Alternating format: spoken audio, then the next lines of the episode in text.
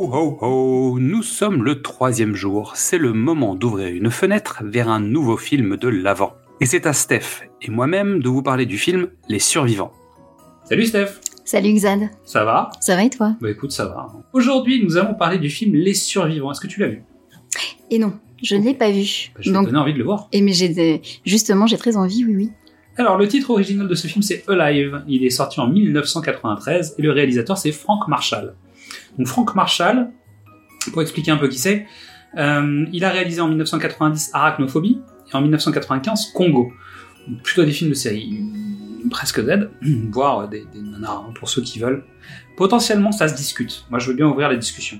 Euh, c'est aussi un producteur important du nouvel Hollywood, puisqu'avec Steven Spielberg et sa femme Kathleen Kennedy, ils ont lancé la marque qui s'appelle Humbling Entertainment, qui a fait les années 80, pour faire simple. hein.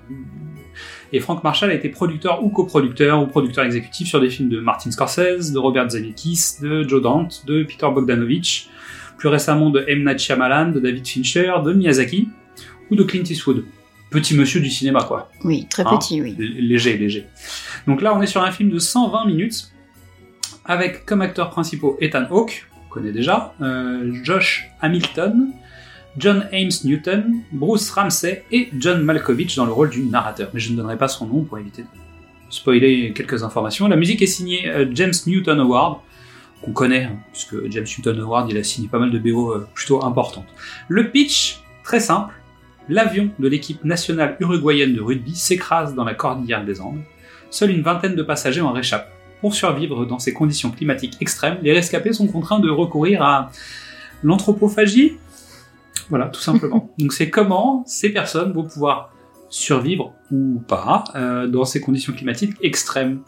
Donc, c'est tiré d'une histoire vraie, qui a été bien évidemment romancée, c'est une fiction, etc. Donc euh, tout n'est pas parfaitement juste, mais conceptuellement parlant, on est quand même sur quelque chose d'assez proche de la réalité. Et donc j'ai adoré ce film tout en détestant clairement ce que j'y voyais, parce que c'est surtout un sujet un peu dur, fondamentalement, et c'est comment l'homme va être capable de se dépasser et d'aller plus loin pour euh, survivre. Donc je le dis, âme sensible, s'abstenir. Autant sur d'autres films dont on a déjà parlé, ça fait peur, machin, nan, mais c'est pas grave. Là, c'est un peu plus concret. Oui, c'est peut-être pour ça que je me suis abstenue de le voir. Possible. Mais bon, le film date de 93, maintenant le, Oui. le temps a passé, on peut peut-être essayer d'aller voir. Donc trois raisons de voir ce film, donc l'histoire vraie, hein, dans- dans- en tout cas dans une version romancée fictionnée. Euh, la dureté du sujet, parce que finalement, en fait, euh, l'anthropophagie, c'est un sujet qu'on n'aborde pas si souvent. Et surtout, le jeu des comédiens, parce qu'en fait, on les met dans des conditions euh, de jeu complexes. Ça leur permet d'être dans une situation de jeu un peu inédite, forcément, où euh, très certainement pour un comédien, c'est compliqué de retrouver des repères quand on parle d'anthropophagie. Je pense que t'as du mal à aller chercher dans ton bagage personnel, hein, tu vois, ce genre de choses, sauf quand tu t'imagines manger un steak haché. Bref, c'est un peu compliqué. Donc je vous recommande, pour ceux qui tiennent et qui ont l'impression d'avoir les, les épaules pour le faire, d'aller regarder Les Survivants. Est-ce que tu as envie d'aller le voir maintenant, toi? Oui, je pense que je suis devenue moins sensible. Cool. Merci Steph. Merci Xad. Merci à toutes et à tous pour votre écoute. Pendant les fêtes de fin d'année, n'hésitez pas à venir découvrir ou redécouvrir tous nos autres formats, du cinéma au top, précédemment sur vos écrans ou Qu'est-ce que c'est Bond? Pour rester à l'écoute de nos nouveaux épisodes, c'est tout simple, abonnez-vous sur les plateformes de podcast ou venez directement vous inscrire sur la newsletter sur notre page Ocha. Suivez-nous sur les réseaux sociaux, Facebook, Instagram ou Twitter, et n'hésitez pas à venir nous parler, commenter, partager, liker, et à demain pour ouvrir la fenêtre vers un nouveau film de l'avant. After 20 years, you analyze a lot. You remember people, heroism. Miracle of the Andes, that's what they called it. Many people come up to me and say that had they been there, they surely would have died. But it makes no sense. Because until you're in a situation like that, you you have no idea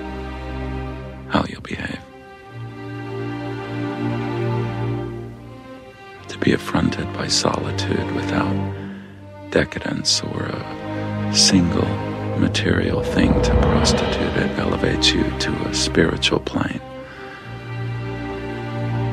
where I felt the presence of God. Now, there's the God they taught me about at school. And there is the God that's hidden by what surrounds us in this civilization. That's the God I met on the mountain.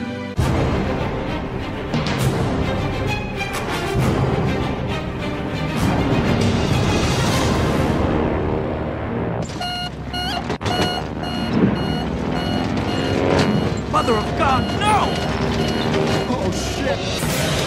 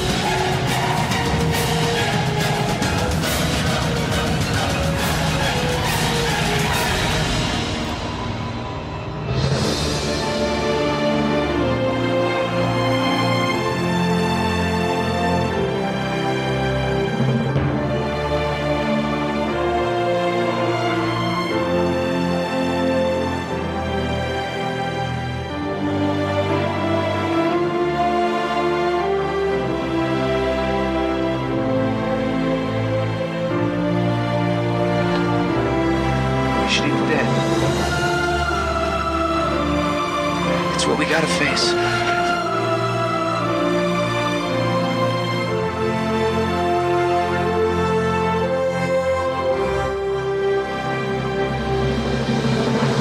Let me tell you something.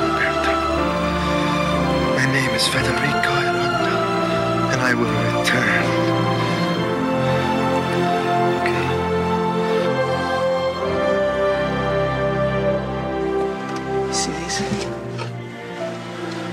Shoes. yeah, yeah, little red shoes. Take this one. When these are a pair again, you're gonna be going home. All right?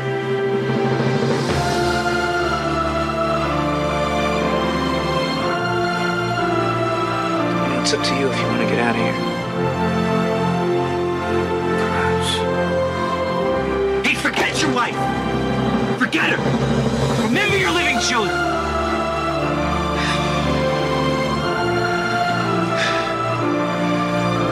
You eat?